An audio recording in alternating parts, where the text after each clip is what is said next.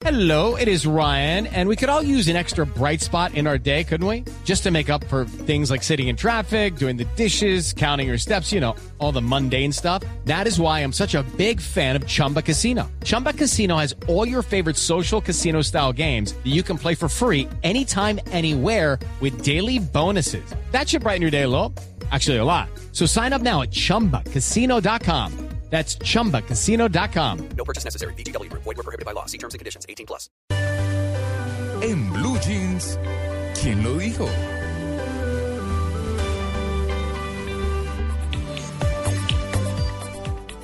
Lo dijo la Fundación para la Libertad de Prensa FLIP.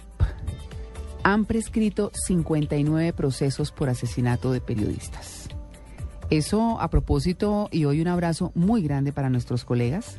Un feliz día, todo el ánimo del mundo. Sabemos que todos trabajamos con pasión por lo que hacemos desde nuestros diferentes pre- eh, frentes, prensa, radio, televisión, internet, que es tan, tan poderoso de unos años para acá.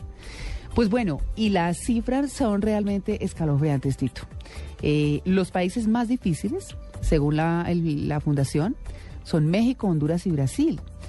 Pero lo cierto es que, por ejemplo, en el eh, caso de Colombia, de 140 casos ocurridos desde 1977, solo 17 han terminado en condena.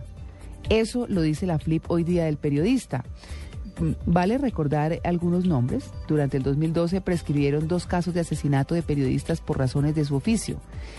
El de José Domingo Cortés Soto, del diario del Otún, quien murió el 15 de noviembre de 1992 en Valencia, Córdoba, y el de John Félix Tirado Castañeda de la emisora Ondas del Urrá, el 5 de agosto del mismo año en Cartago. Y así se sigue haciendo toda una relación muy complicada, pero hay cifras que muestran de parte eh, o en manos de quién eh, pudieron haber sucedido estas muertes y qué es lo que está en proceso de investigación. Sí, de esas cifras, mira uno, pues algo alarmante, por ejemplo, de la por parte de la fuerza pública, 10 casos, el ELN 6, el EPL 1, por el narcotráfico, 26 casos, particulares, casos particulares 4, por funcionarios públicos 8, por paramilitares 29. Uno pensaría que las FARC van a estar encabezando esta lista. Tienen 12 a su haber, pero, pero, pero ve uno casos como los paramilitares, que son 29, el narcotráfico 26, y ya por causas desconocidas 40, ¿no? Uy, pero eso es, eso es como un poco lo más complicado. De todas maneras, en, eh, en, estos, en esta situación del periodismo globalmente hay mucha investigación pendiente, hay muchos casos por esclarecer y lo que dice la FLIP es que mm, advierte pues que el acceso a la información pública en Colombia, y es lo que dice específicamente para nosotros, continúa presentando debilidades. Esto es eh, pues algo complicado. Se habla de algunos avances, dicen ellos que hay avances. Por ejemplo, en el caso de Ginette Bedoya, que fue declarado como crimen de lesa humanidad. Sin embargo, pues bueno, un abrazo muy grande para nuestros colegas, para todos, que no solamente hoy, sino que cada día sea reconocida su labor, nuestra labor. Y de otra parte, pues bueno, se entregan hoy los premios CPB de periodismo esta noche, que son importantes del Círculo de Periodistas de Bogotá. Así que pues, listos con el frac y el traje de cóctel. bueno, muy bien, 6 y ¿Usted 38. mandó algún trabajo? Yo no. Eso hay que mandar trabajos. Hay que mandar trabajo, sí, claro, y los analizar. No, yo voy a presentar una partecita nomás esta noche. ¿Ah, sí? Sí, la transmisión. Qué elegancia, María Clara. No, pero ¿cómo pues, y así? después de, mm, ¡Qué de, mm. maravilla! sí, ahí vamos a estar No se me todos. vayan para arrandar porque mañana tiene que madrugar. No, pero. Sí, eso le iba a decir yo. No. eso le iba a decir. Ay, no, pero, cuidados pero, pero, Amalia, lo rico que es encontrarse uno con los colegas, además porque esta noche hay un homenaje especial y esa es la razón de, de mi presencia y seguramente la de muchos presentadores de hace tiempo en la transmisión de esta noche. Hay un homenaje a la televisión. ¿Con quién se va a encontrar, María Clara? esa No, época? mire, usted vaya y se encuentra con todo el mundo. Sí. Y eso es una dicha. ¿Qué hubo? ¿Y usted? ¿En qué y se anda? ¿Qué ha acuerda, pasado? sí. Y se acuerda cuando cubrimos tal cosa y usted tal cosa. No, eso es una cosa maravillosa. Encontrarse con los colegas es una alegría.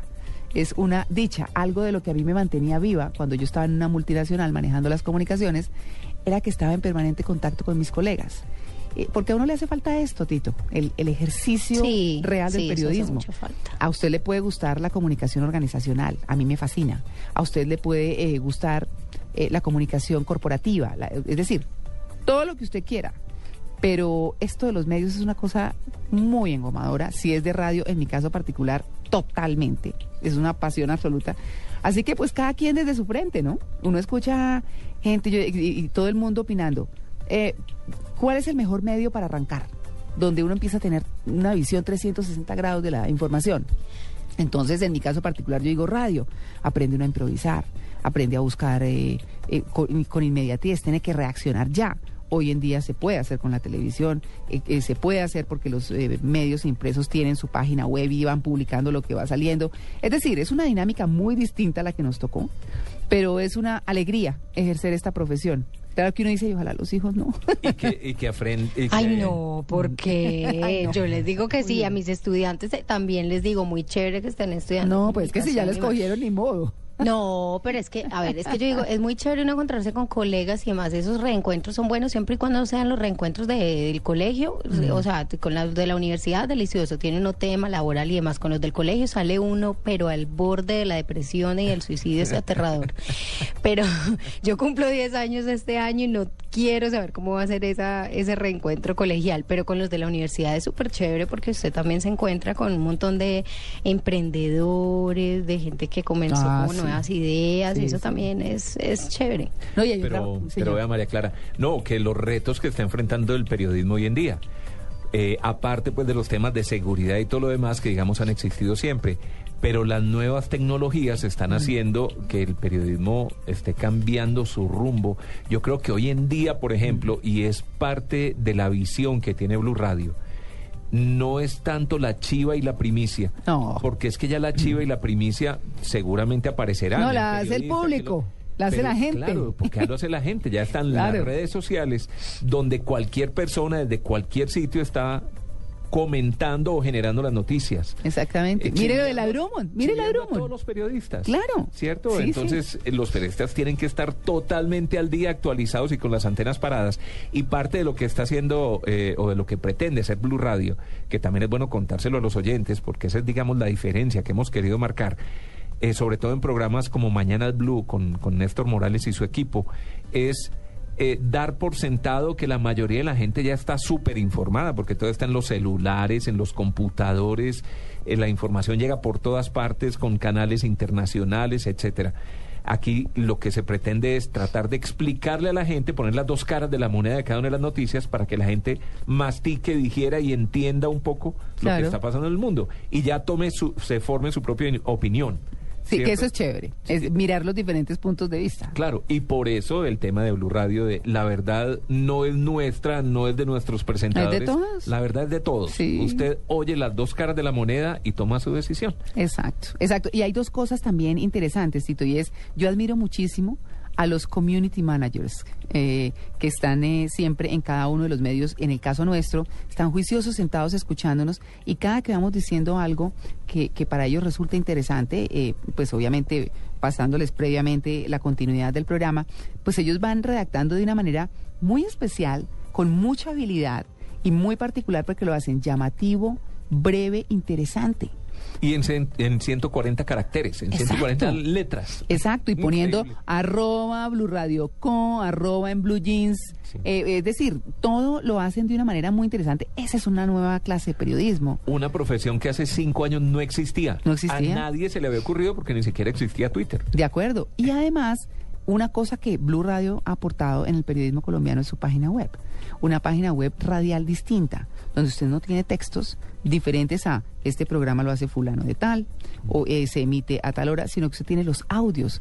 Oiga, habló eh, el presidente de la República sobre el proceso de paz. Quiero escuchar qué dijo. Y busca en el archivo el audio y lo encuentra. Esa es otra forma de presentar la información. Así que bueno, en este día, con esta dinámica tan grande que hay en el periodismo, pues periodismo, un abrazo para todos. 6 y 44.